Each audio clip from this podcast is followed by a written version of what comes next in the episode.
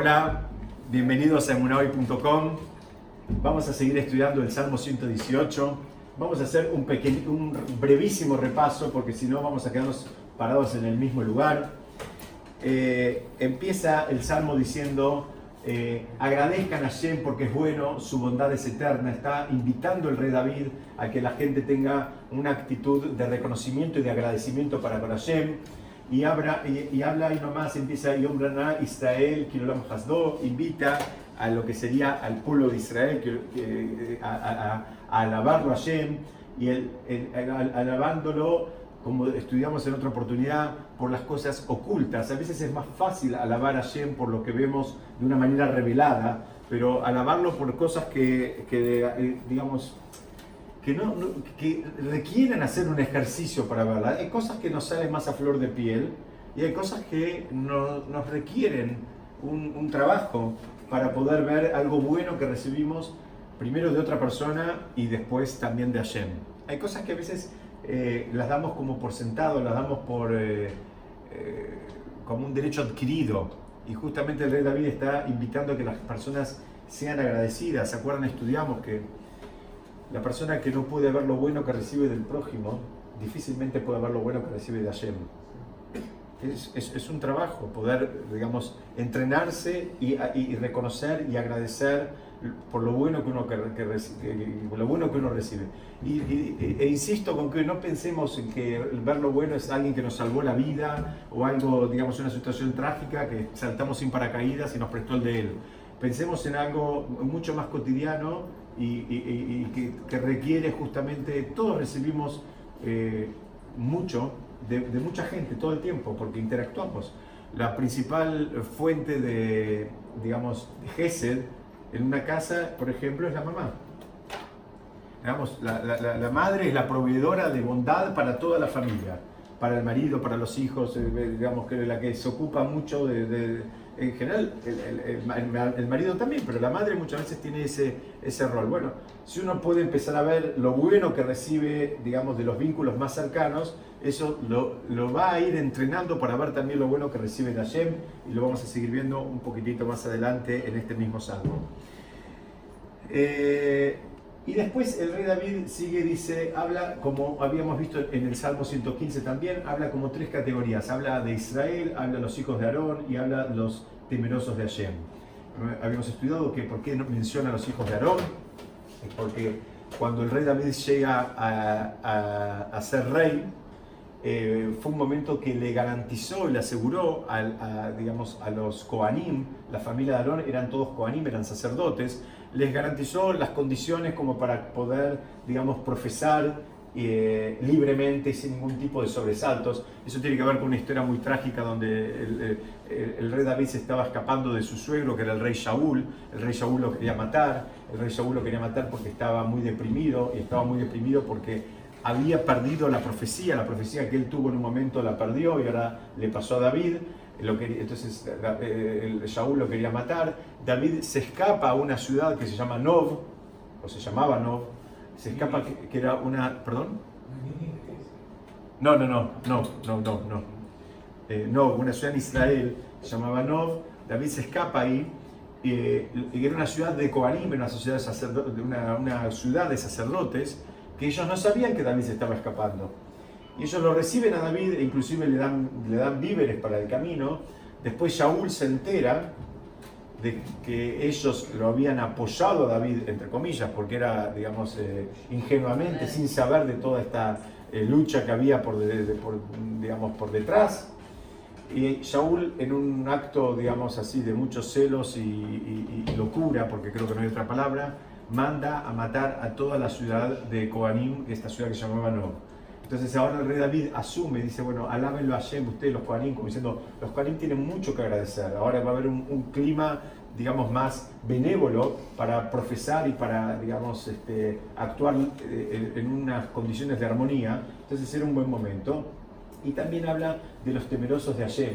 Acá dice, Yom iré Adonai, que los temerosos de Hashem también hablen de las bondades de Dios y estudiamos eh, qué es lo que define a una persona que es temeroso de Hashem.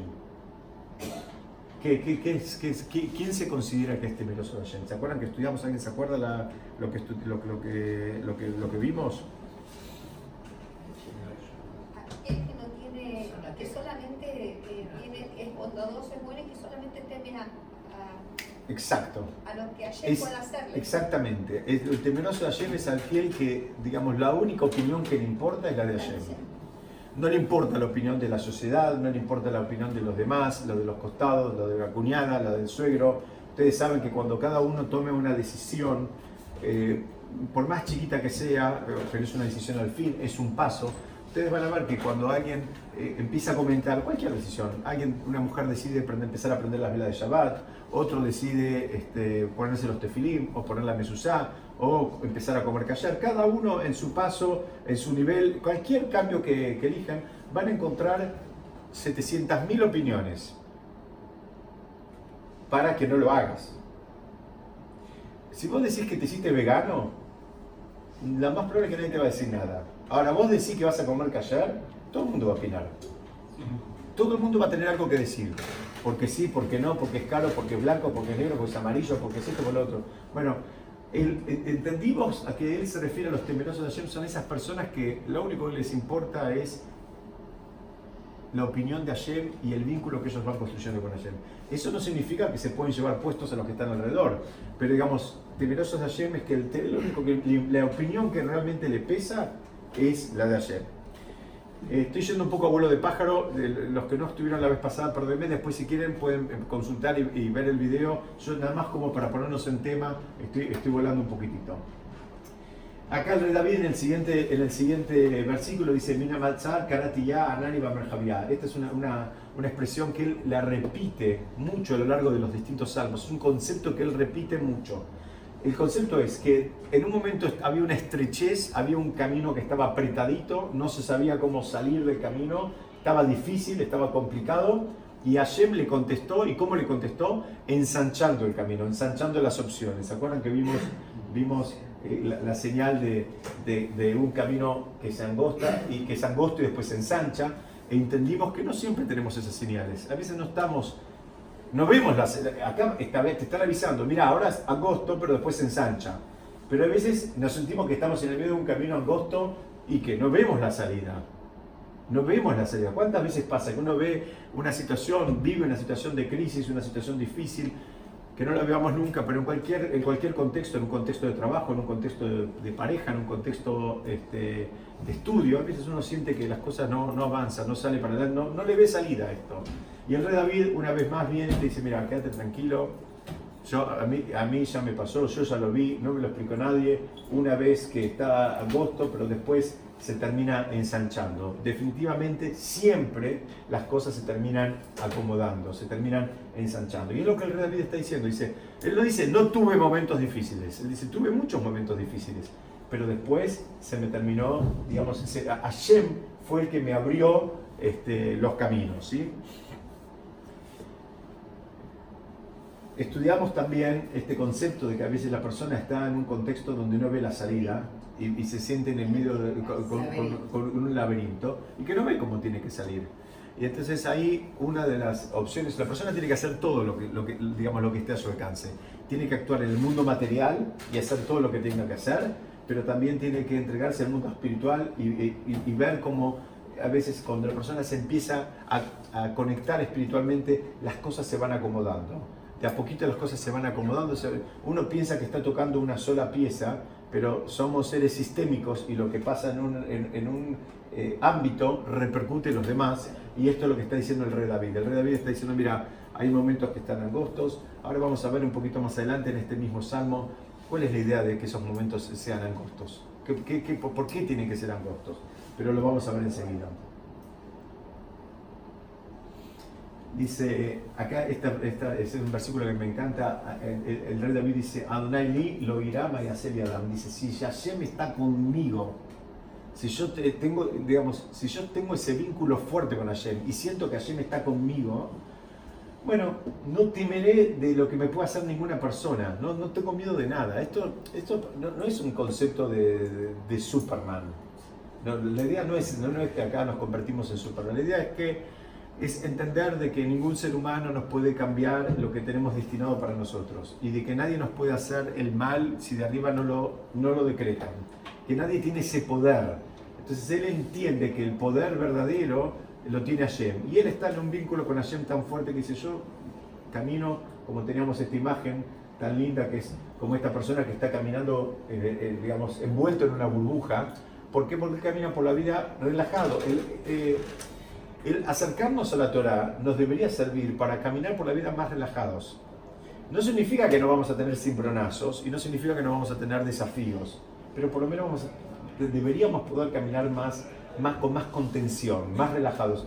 El concepto como esta imagen. Aparecen los desafíos, pero uno tiene toda esa sensación de un vínculo fuerte con Hashem y que Hashem no se fue a ningún lado y que Hashem no quiere que uno sufra y eso que me está acompañando y me acompaña hoy, me acompañó ayer y me va a seguir acompañando, lo acompañó mi abuelo, a todos nuestros abuelos, padres, cada uno de acuerdo a la generación que le haya tocado, que tuvieron desafíos seguramente mucho más grandes que los nuestros, se tuvieron que mudar de un continente a otro en contextos de guerra, con una mano delante, con una atrás, llegar a un país donde no dominaban el idioma, no entendían nada, y Hashem no se fue a ningún lado y todos pudieron, Baruch Hashem, en general, constituir sus familias y generar familias sanas y, digamos, y, y, de una manera armoniosa. Bueno, el mismo Hashem que ayudó a mi abuelo es el Hashem que me va a ayudar a mí cuando tengo un desafío y Hashem no se fue a ningún lado. Este sería el concepto que está diciendo en estos primeros versículos el rey David. Sigamos. Dice, dice, Hashem es para mí, eh, o Dios está conmigo a través de los que me ayudan esto hay, hay, también un, Es como que él está pidiendo también, es un pedido que hace el rey David. El rey David dice, mira, quiero que lo que me ayuden, que venga de la mano de gente espiritual. Él quiere que recibir ayuda de gente que venga, digamos, eh, por, eso dice, Dios está conmigo a través de los que me ayudan, por eso podré ver a mis enemigos caer. ¿Cuál es el concepto acá? El concepto acá es la persona a veces, claro que necesita ayuda de otras personas. No hay problema con eso. El problema es en quién ponemos las expectativas. Lo que está diciendo el rey David es, mis expectativas están puestas en Hashem. Después Hashem tiene sus emisarios, tiene, tiene los soldados que mandan, que manda a hacer el trabajo. Bueno, yo pongo mis expectativas en Hashem y en que Hashem inspire el corazón de esas personas para que me ayuden, me compren, me curen, me resuelvan lo que me tengan que resolver. Cada uno de acuerdo a la profesión que corresponda. ¿okay? Perdón, ¿dónde dice ver a mis enemigos No, escuché, ¿por qué dice? ¿Dónde dice? Ah, Baniere Besoneai. Y yo los voy a ver, los voy a, los, voy a ver a, ellos eh, caer. O sea, él quiere ver... ¿Cómo? ¿Cómo? Bueno, es una traducción semántica. La, expresión es, eh, eh, estudiamos la vez pasada, ¿se acuerdan? Lo relacionamos con la, con la, con la torre, con la estatua de sal de, de la esposa de Lot, de la esposa de Lot. ¿Y por qué ella no se pudo, no se podía dar vuelta? ¿Por qué no se podía dar vuelta? Porque, digamos, ella estaba siendo salvada por méritos de Abraham, no por méritos propios. Entonces ella no podía ver la caída de otros porque ella no tenía méritos propios. Entonces a ella le dijeron, vos no te des vuelta. Lo que le estaban diciendo una palabra es, vos no sos distinto a ellos. Te salvaste por portación de apellido. ¿Sí? Ahora muy bien, el rey David está pidiendo, dice, mira, yo quiero poder ver, ¿qué significa? Yo quiero que mi salvación venga por méritos propios. Eso es lo que le está pidiendo. Él está pidiendo, yo quiero que me salves, pero no porque soy el hijo de él, primo de él, hermano de él, sobrino de él, sino quiero que tener los méritos suficientes con que ameriten salir de una situación difícil. Eso es lo que está pidiendo el rey David. Avancemos un poquitito más. Acá él dice, eh, Tobla Hasot Badonai mi Adam, dice, es mejor apoyarse o refugiarse. En Hashem vimos dos conceptos acá. Eh, Gisayón es refugiarse y eh, es confianza. Entonces él acá habla de dos conceptos en el, mismo, en el mismo versículo. Él dice, es mejor refugiarse en Hashem que confiar en el ser humano. Una vez...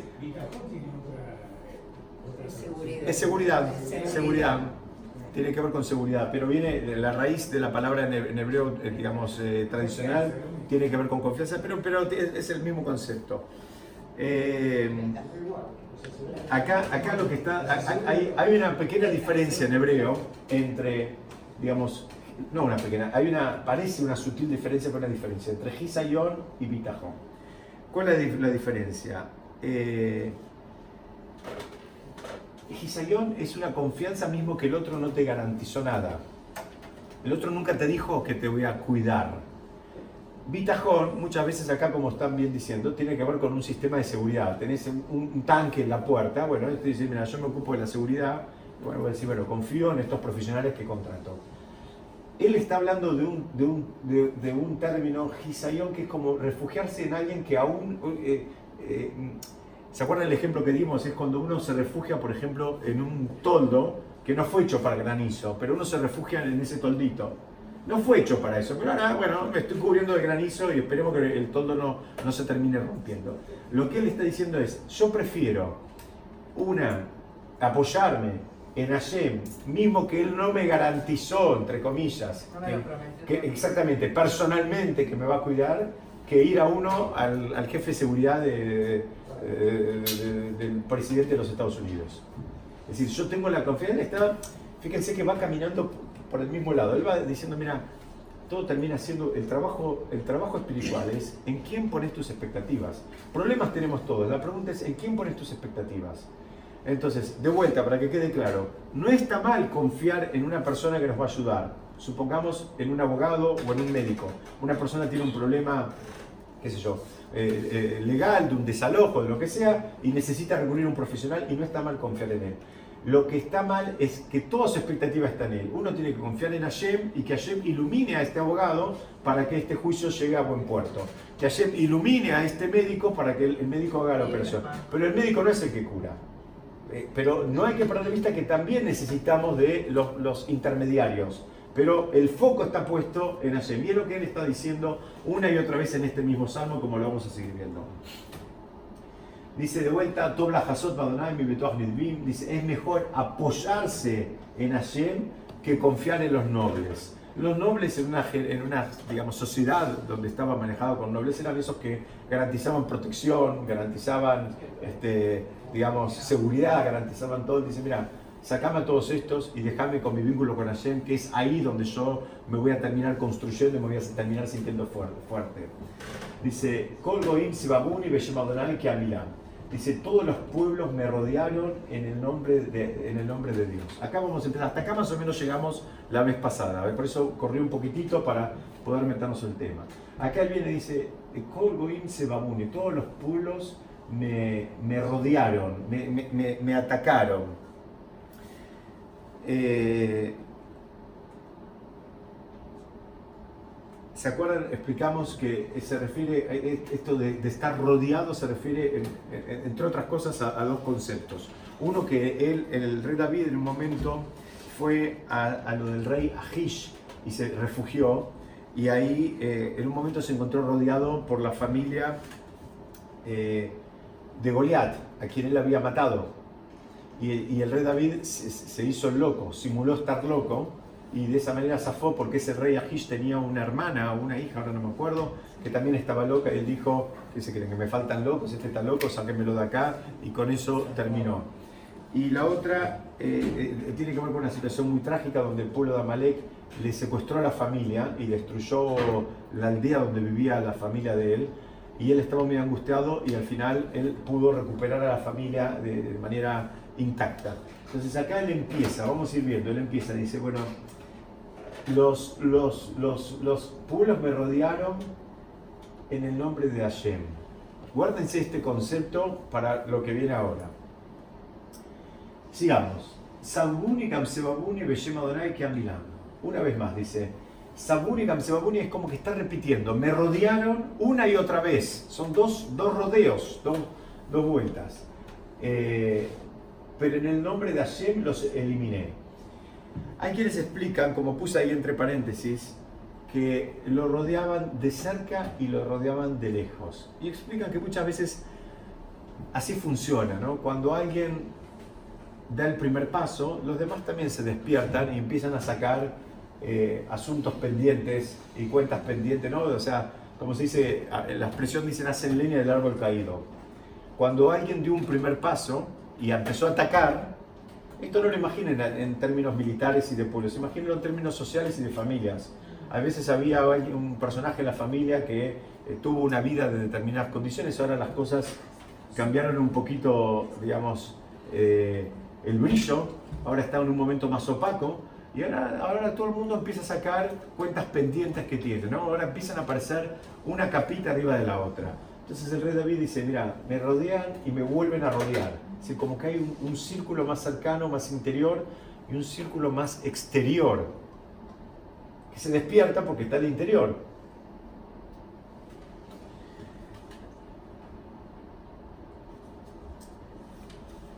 Eh, Sabuni y Kilgorim. Dice, me rodearon como abejas. Dice, eh, pero se extinguieron como el fuego extingue a las astillas o a las ramas secas. Acá me voy a detener un poquitito. El rey David está comparando a los enemigos de él con las abejas. La verdad que uno se le ocurre comparar, eh, digamos, a, enemigos con algún animal, se le puede comparar, no sé, con aves de rapiña, con, leones, con... Uno compara con abejas. Entonces, la verdad que cuando estaba preparando esto y busqué los comentaristas, los comentaristas dicen definitivamente hay que estudiar cómo funcionan las abejas. Cuando pican se mueren. Ahora vamos a ver, ¿qué pasa con las abejas? ¿Por qué eligió este animal?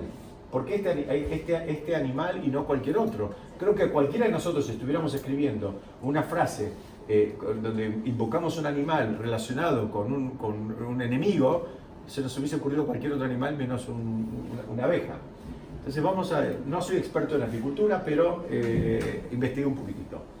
Primera, primera frase, la dijo eh, el, el, maestro Albert Einstein, inclusive en una clase, y que le dijo así, él dijo, si las abejas desaparecieran de la superficie de la tierra, el hombre no podría sobrevivir en ella no más de cuatro años.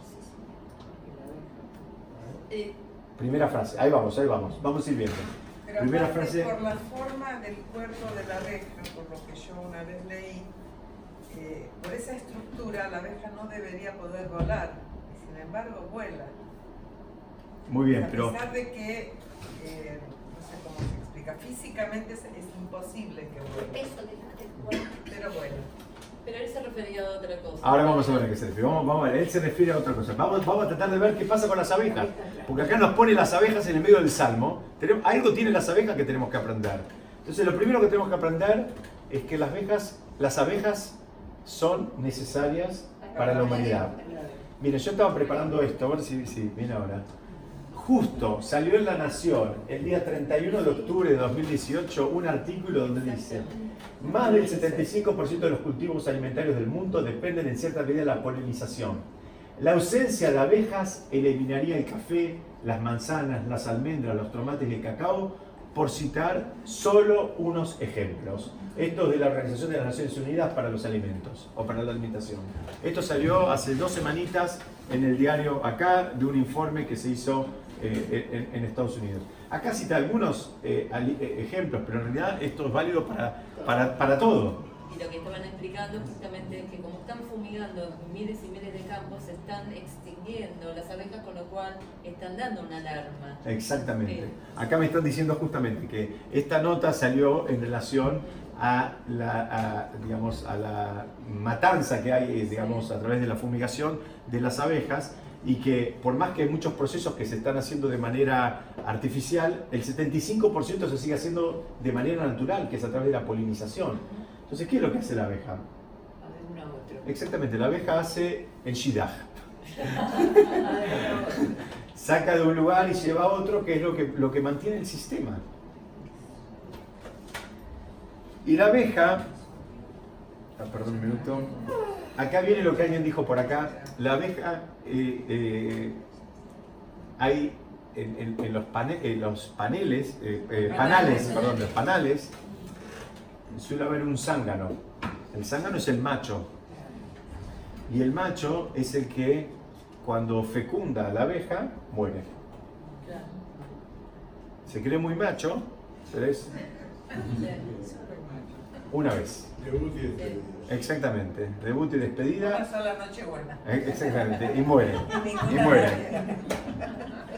Muy bueno. Explican, dicen que el rey David, eh, vamos a empezar a entender, él dice que eligió a este animal porque él dijo, estos, los enemigos a veces de, actúan de la misma manera, aún sabiendo que van a morir, aún sabiendo que, que- que no pueden, están dispuestos a morir con tal de, de hacer el mal. Hay gente que es mala, hay gente que... que, que- que- lo vimos ahora, ¿no? Esto es lo que Sí, hablamos hace un ratito.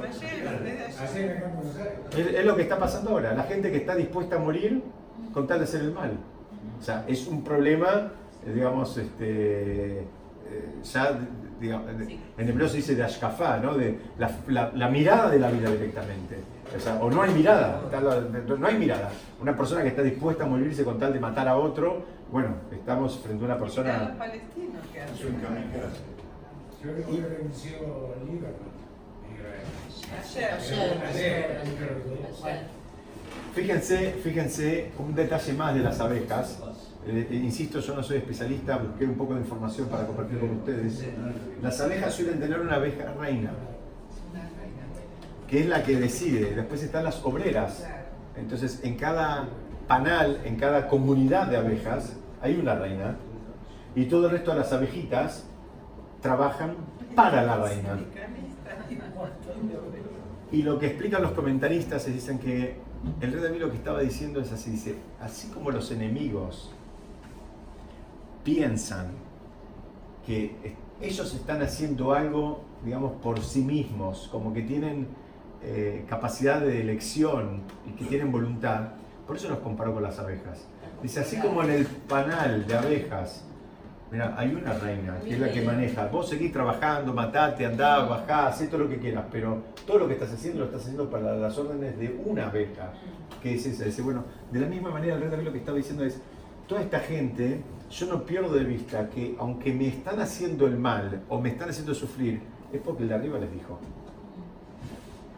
No son ellos, no son ellos. ¿Se acuerdan? Estudiamos en otro salmo, ahora lo vamos a volver a ver.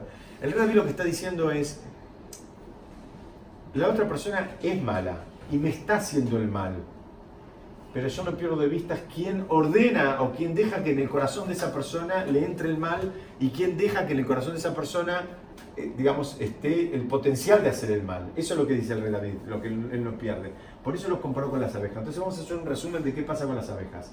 Las abejas no trabajan para sí, trabajan por una reina. El rey David está diciendo lo mismo. Las personas no hacen lo que quieren, Para. Dios las está manejando. Hashem no se fue a ningún lado. Y Hashem maneja el mundo con, como se llama el hebreo, con Ashgaha Pratit, con supervisión individual, permanente. Entonces nadie puede hacerme nada. Por eso él compara a los enemigos con las abejas. Porque así como ninguna abeja hace nada por sí misma, ningún- ninguna otra persona, ningún otro ser humano me puede atacar, me puede hacer algo por sí mismo. Está respondiendo a órdenes superiores. Ese es el concepto que hay atrás de las abejas. El, concepto importante, ¿no?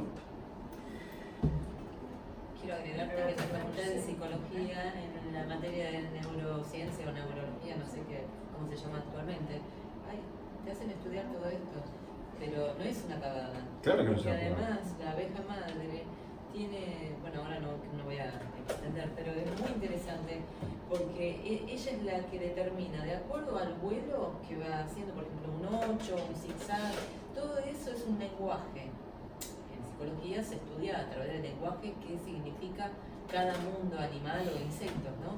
Pero mira qué interesante lo que vos estás contando, que estamos hablando del año del bebé, ¿no? Y, y- y- y habló de las abejas, ¿no? Que, que no es Es que el rey David ya sabía cómo se manejaba el, el- el mundo, ya, ya entendía a los animales, ya entendía, entendía bueno, el, hijo, el rey David no dicen de él, pero el hijo de él, eh, Shlomo, entendía el lenguaje de los animales inclusive. Inclusive en esta foto, ustedes saben que no se aprecia, pero si ustedes después buscan, no se aprecia por el reflejo, pero a la abeja que es madre se le, se le crece como una protuberancia que físicamente tiene una, una diferencia que no nace con eso, en el momento que se vuelve la reina madre, le, le crece, le crece algo. Yo puse esta imagen, pero no, no se ve acá. Es, acá es esto, esto más celestón. Es esto más celestón que se, que se le desarrolla a la, a la reina madre. Entonces, él está hablando, entendimos ahora por qué habló de las abejas, ¿no? Hicimos un pequeño eh, seminario de, de, de, apicultura, sí. Eh, sí, pero escúchame, la abeja puso miel. Y la miel fue una de las eh, garantías que allí me dio por Eretz Israel, en Zabaj Harat Bash. Sí. Entonces, eh, Bash también dio los los enemigos con la miel. No, no escuché otra parte. Dios que. La abeja produce miel. Sí. La última parte que decís, si Dios que. Y ayer promete a, a Israel Eretz Bash. Sí. Bash y miel también. Sí. Entonces, en la promesa que nos está prometiendo también las abejas que habló. eh, Ah, muy bien, muy bien. Ah, ya entendí la pregunta. Está muy bien lo que me pregunta. Está muy bien. Bueno, hay, hay, una, hay una explicación. Si bien la palabra dvash quiere decir miel, cuando se refiere la Torah a una tierra que emana leche y miel, se refiere a una miel de dátiles, no de, no, no, no de, no de abeja. Una. En, Israel hay muchos dátiles, no de, no de abeja. Igual, yo sé que es difícil, porque la palabra es así. Hace muchos años este, tuve una discusión muy divertida con una persona porque eh, él se enojaba porque los comentaristas, Rashi es el principal que trae, hace mil años escribió, que, que Dvash en ese contexto se refiere a, miel de dátiles. Y entonces él me dice, pero ahí dice miel. Bueno, pero la Torah no se estudia así. La Torah se estudia, digamos, de la manera en que fue recibida generación y generación. Pero eh, eh, eh, la pregunta está muy bien, porque si no alguien podría pensar que Dios nos está garantizando que vamos a tener enemigos. Igual la respuesta, ¿sabes cuál es? Que sí. Exactamente. La respuesta, la respuesta es que sí. Ahora vamos a seguir viendo. Déjeme avanzar y vamos a igual. La pregunta estaba muy bien, y la, pero la respuesta te la contesto si querés por dos formas. Una, la que dije de, los dátiles, la otra que contesto, la otra que contesto bien ahora. Entonces hasta acá en- en- entendimos hasta acá lo de, las este, avispas. Repe- repetimos el pasuk. Entonces él sigue, dice, eh, Doahu kesh. Dice, se extinguieron como se extingue el fuego de las astillas o de las ramas secas, ¿no? ¿Dónde está esto? ¿Verdad? Está. Cuando uno tiene paja, una, una rama seca, ¿qué pasa con ese Se fuego? le consume enseguida Exactamente, se prende rápido y se apaga. y se apaga rápido. No tiene fuerza. Ni siquiera tiene fuerza para, a veces para prender a otra cosa. Es distinto si pones un tronco, un pedazo de madera grande. Él relaciona a los enemigos con abejas, ya entendimos una parte, y ahora entendimos esto. Entendimos este concepto, este concepto de que él dice, mira, son como fuego que se prendió con, con, con ramitas secas. ¿Qué hay en la ramita seca? Lo- un poco lo que dijimos acá. Se prende rápido, se apaga rápido, no, no tiene fuerza. Pero no sé, una No pregunta. siempre los enemigos. Eh, ¿No será que a mí me parece, no sé, desde una visión un poco más eh, laica, es como que no, no estaríamos subestimando a los enemigos Eh, con, con- con toda esta... Tenemos al gran más grandote. El- el- el- el- el, eh, él no los está subestimando, él lo que está diciendo, no, pero él, él lo que está haciendo está comparando y dice, este enemigo tiene fuerza, pero tiene fuerza no por él, porque de arriba le dan fuerza. Él en otro salmo que ¿Y dónde estudiamos... está entonces la bondad de Dios y de arriba le da fuerza? Muy bien, ahora vamos a verlo. Muy bien, muy buena pregunta, excelente. Déjame avanzar de un Dios es poquitito. que no dura tanto. Pero ¿qué hubiera pasado con El el pueblo si no hubieran metáfora. Muy bien, eh, déjeme avanzar un poquito y ahora lo vamos a ir viendo. Déjeme avanzar un poquito. Las preguntas están todas muy bien. Besata Shem, en, en los próximos seis meses las voy a contestar. Este, si venimos 10 horas por día de, de lunes a lunes. De, de lunes a lunes. Por eso, deje- déjeme un poquitito. Bueno, primero empezamos a entender un poquito qué pasa con estas ramitas. La ramita esta se prende rápido y se apaga muy rápido. ¿Qué significa? El David, la primera lectura que está haciendo es, mira, esto no tiene, no tiene fuerza, esto se termina cayendo. ¿Por qué? Porque esto, cuando uno ve en, en enemigos, ¿se acuerdan? La semana pasada, hace dos semanas estudiamos que una de las formas que nuestros sabios entienden dónde está parada la persona es en función de quiénes son sus enemigos. ¿Qué significa esto?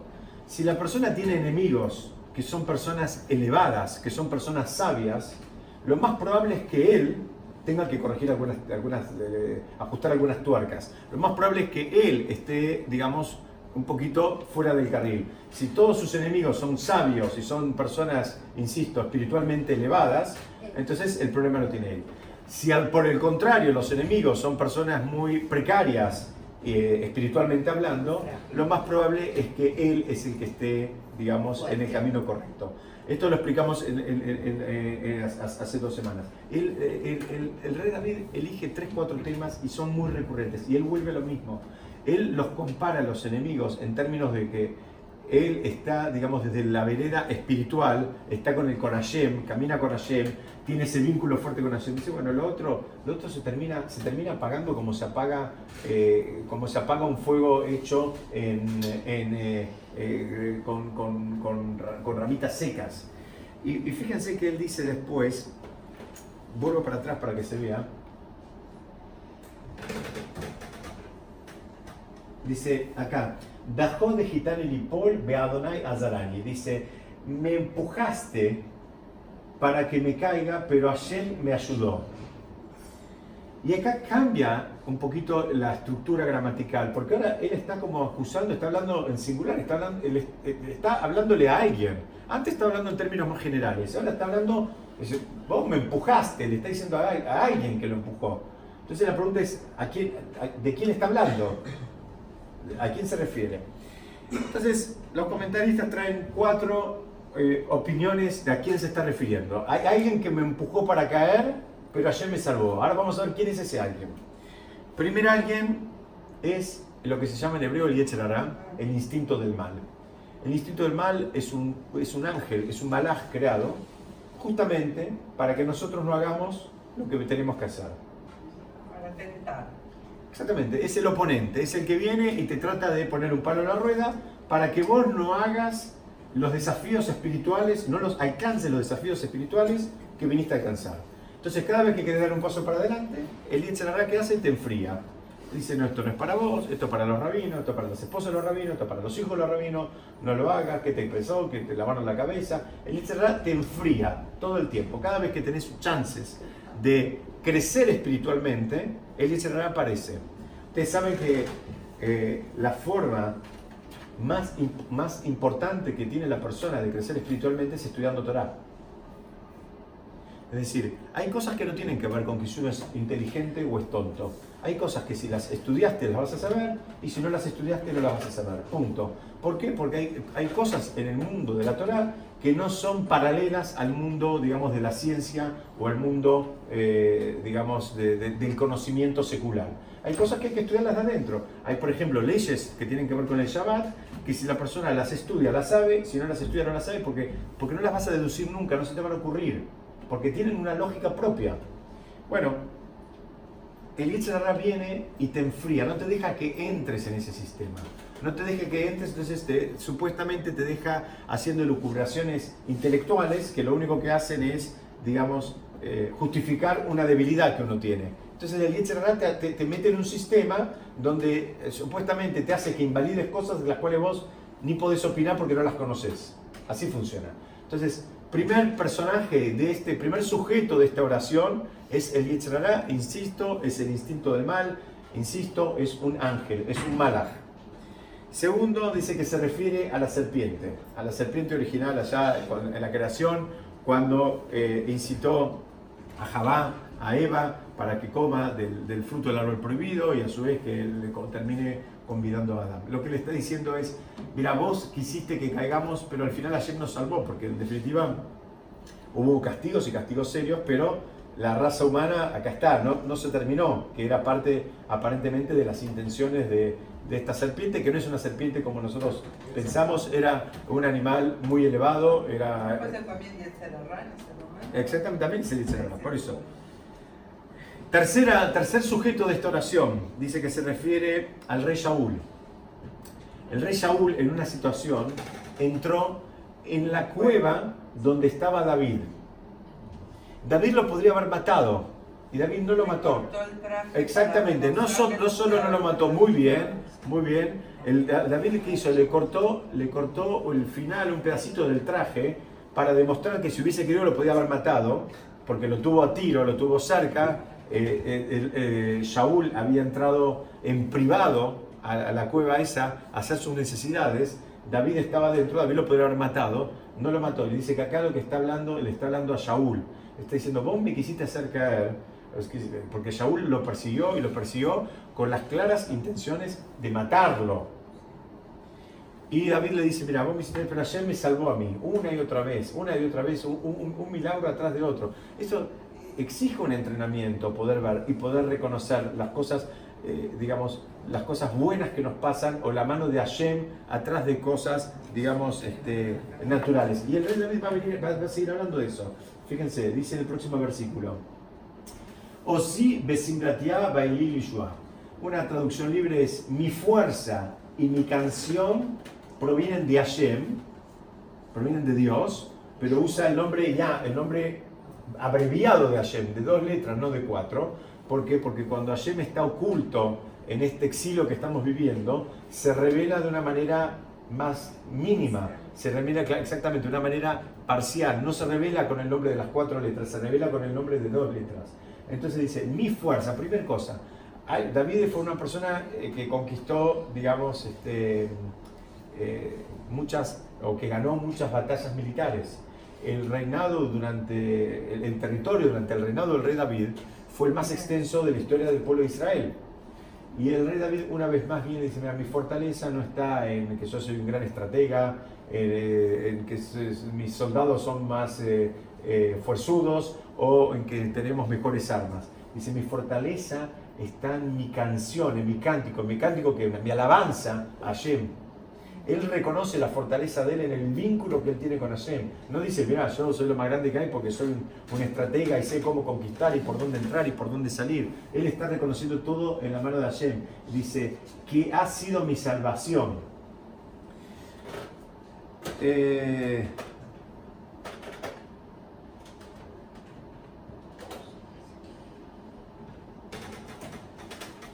Sigue, sigue dice.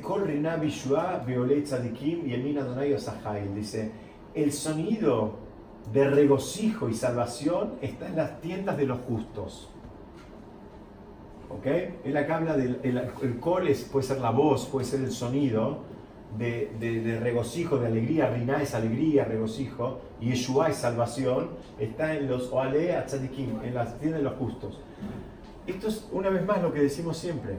La persona puede ver, regocijarse con una salvación y ver la mano de Hashem, o pensar que fue el doctor, que fue el abogado, que fue el, cirujano, que fue el, proveedor, que fue el cliente, el que, fue una casualidad, que fue una oportunidad. Alguien puede decir, justo yo necesitaba, este, yo tenía una mercadería y justo mi cliente la necesitaba, y justo le gustó el precio, y justo le gustó la presentación, y justo me la compró y justo me la pagó en fecha. Uno puede adjudicar todo eso a una cuestión así, digamos, de, de suerte, a una cuestión este, eh, eh, de una casualidad, o uno puede ver la mano de Hashem. Entonces él está diciendo, esa alegría y ese regocijo lo vas a ver en las tiendas de los justos. O sea, si la persona no trabaja espiritualmente, es muy difícil que vea esto.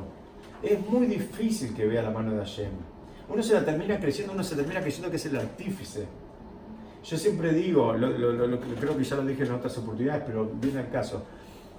Yo siempre digo que el que, el que duda de este concepto, por ejemplo, en una cuestión comercial, ¿no? Eh, habitualmente yo viajo, viajo por trabajo a China, a veces una vez por año a veces dos veces por año. Y en, en China vos ves este concepto, pero a, a flor de piel. ¿Qué significa?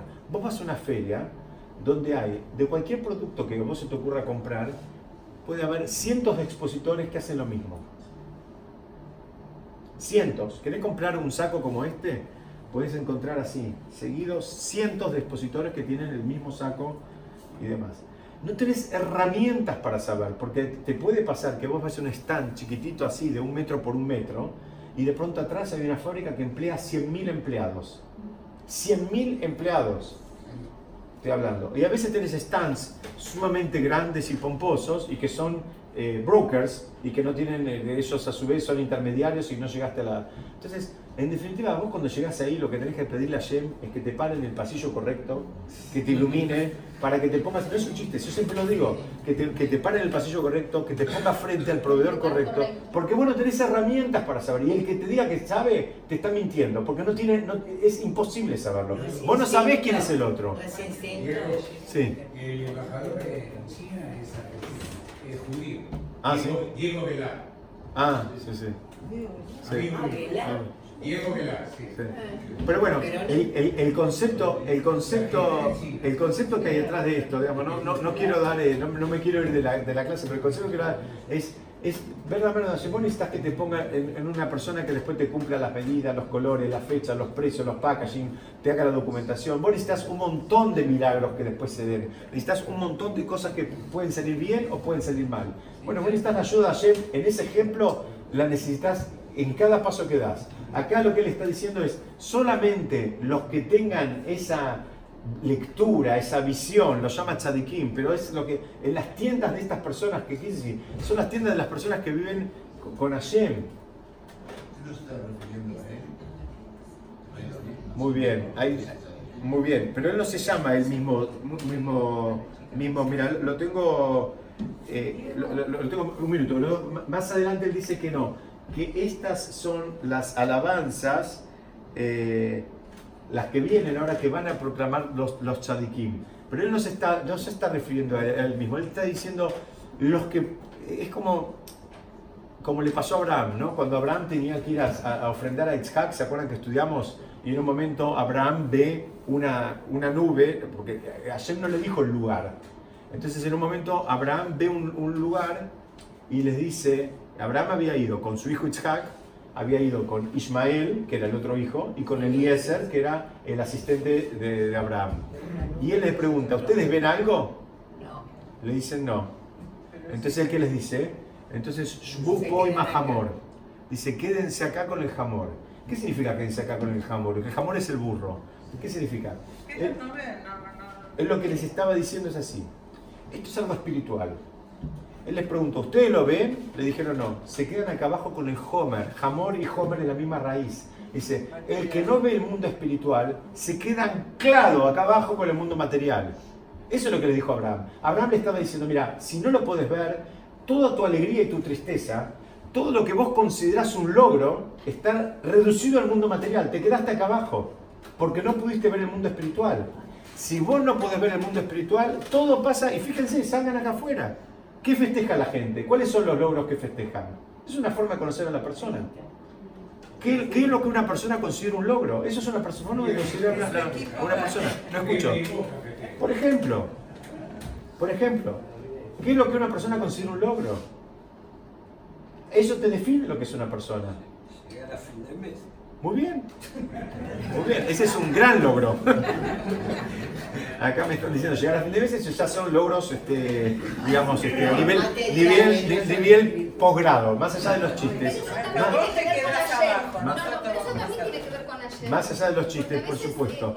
pedirle a que te deje llegar a fin de mes, porque a veces pasan esos Tiene mucho que ver con Allen. eso, Tiene no todo hay- lo que ver con Allen también. no hay Uno, no hay ningún pedir problema no, en pedir no, por cuestiones materiales. Hashem. No hay ningún problema en pedir por cuestiones. al contrario, uno, uno debe pedirlas. Estudiamos nosotros hace ya unos meses cuando estudiamos la vida que uno debe pedirlas porque también tiene un sentido espiritual. Uno tiene que pedir para poder cumplir sus compromisos en tiempo y forma y no profanar el nombre de Hashem. Que no digan, eh, esta persona, eh, mucha barbita, mucha equipá, pero no paga las expensas. Que no digan, esta persona, todo muy lindo, pero no paga los sueldos. Eso también tiene una raíz ¿Por qué no darse de espiritual. acá? ¿Cómo? ¿Por qué no darse de acá? También, también. O sea, eso no hay ningún problema. Lo que yo quiero, para hacer hablar, ahora estoy con vos, Dorita, ahora estoy con vos. No, no, ya me contestaste. Ah, ya te contesté, bueno, Baruch Hashem. Yo lo que quería decir, eh, lo que quería redondear acá es que entonces, acá lo que está diciendo el rey David es, están los que pueden ver, los que están en las tiendas de los justos, son los que pueden ver el mundo espiritual. Los que pueden tener esa lectura, esa mirada directamente. Entonces ahí, ahí van a ver. Ya, déjame avanzar un, un- un- ¿Me dan cómo estamos? Dos, tres minutos más y los dejo ir, ¿está bien? Es así.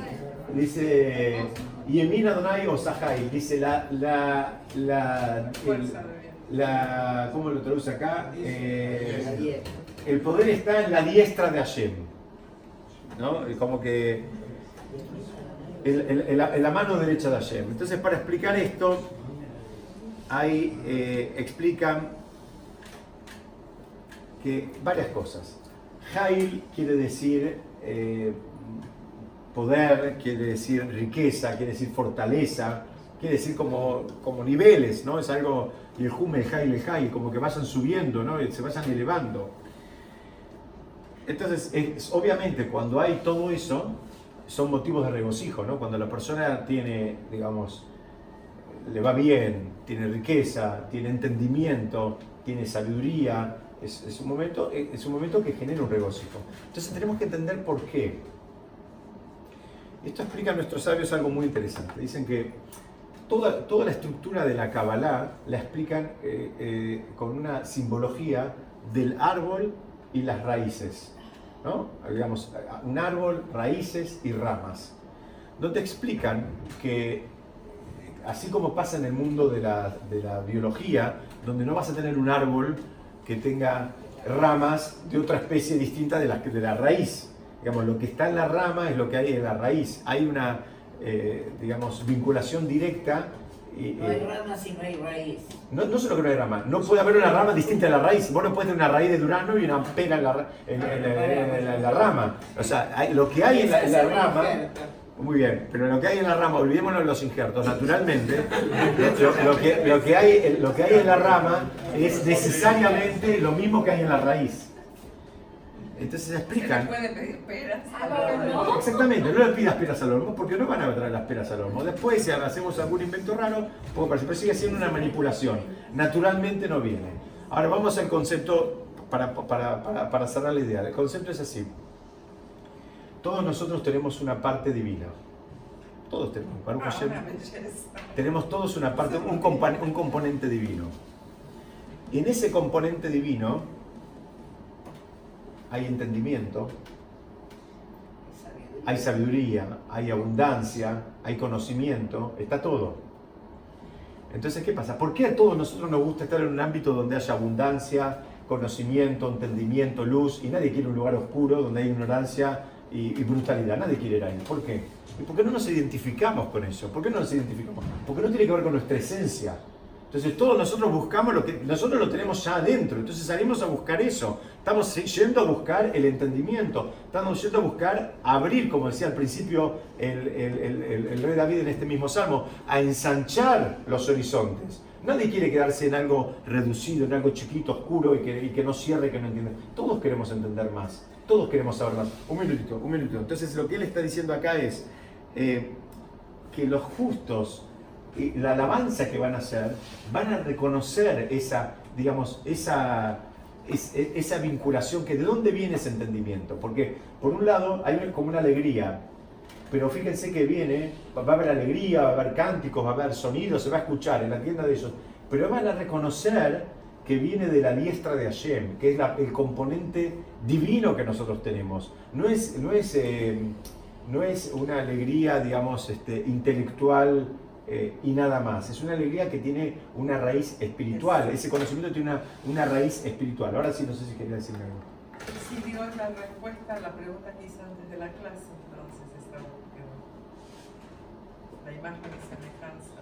La imagen y semejanza, ella me preguntó antes de empezar la clase cómo funcionaba esto de la imagen, la, la idea de imagen y semejanza, si Hashem no tiene, no tiene forma, no tiene, no, no tiene, eh, no, no- no- no- tiene cuerpo y no tiene más. El concepto, es, el, el- el- concepto de imagen y semejanza se estudia que tiene que ver con las cualidades que tiene Hashem, que son las cualidades que nosotros también tenemos, pero que las tenemos que sacar a flote. Esa esencia de La tenemos que sacar. O sea, así como Hashem es misericordioso, nosotros también tenemos que ser misericordiosos. Así como Hashem es generoso, nosotros tenemos que ser generosos. ¿Y por qué digo tenemos que ser? Porque lamentablemente no fuimos educados para eso. Fuimos educados en el camino del egoísmo. El, el- el colegio les- nos vuelve las personas más egoístas que puede haber. La competitividad es una forma de egoísmo. Entonces es, es- es todo un trabajo de- de- en la historia de David y Jonatán, y con esto termino, hay, hay una historia muy linda. Jonatán era muy amigo de David. Y Jonatán, muy bien, y Jonatán quería ser rey. Y terminó siendo rey David. Y Jonatán dijo una famosa frase, que si la pudiéramos eh, metérnosla en la cabeza nuestra y nuestros hijos, viviríamos en una, ciudad, una sociedad mucho mejor. Y Jonatán dijo, yo quiero ser rey porque es algo bueno, y si es algo bueno para mí, lo quiero también para él. Y si él es rey, yo me puedo poner contento, porque es algo bueno. Si era algo bueno para mí, también es algo bueno para él. Le tocó a él, yo me puedo poner contento porque es algo bueno. Pero ¿sabés lo que tenemos que trabajar para llegar a ese lugar? Sa- ¿Sabés lo que tenemos que trabajar para llegar a ese lugar? Porque primero todos nos creemos que cómo va a ser él. Si yo soy más pintón, más alto, más lindo, más inteligente, más flaco, Me lo merezco. me lo merezco, me lo gané, me, me lo deben. Es, es- es- es- es- es todo un trabajo.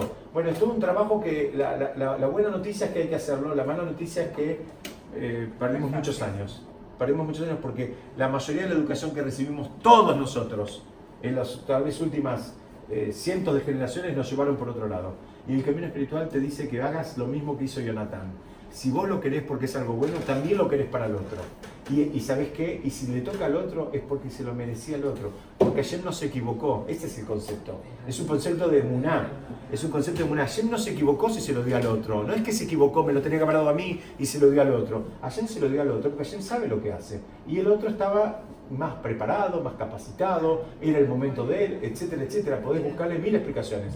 Pero en ningún momento decís, no, pero ¿cómo es esto? Me lo tendrían que haber dado a mí, esto fue un error. Ese es el concepto que hay atrás espiritualmente. Yo no me quiero extender más. La semana que viene vamos, sí, vamos a seguir, si Dios quiere, del, del, del versículo 15 en adelante, porque si vuelvo a hacer un resumen nunca vamos a terminar avanzando.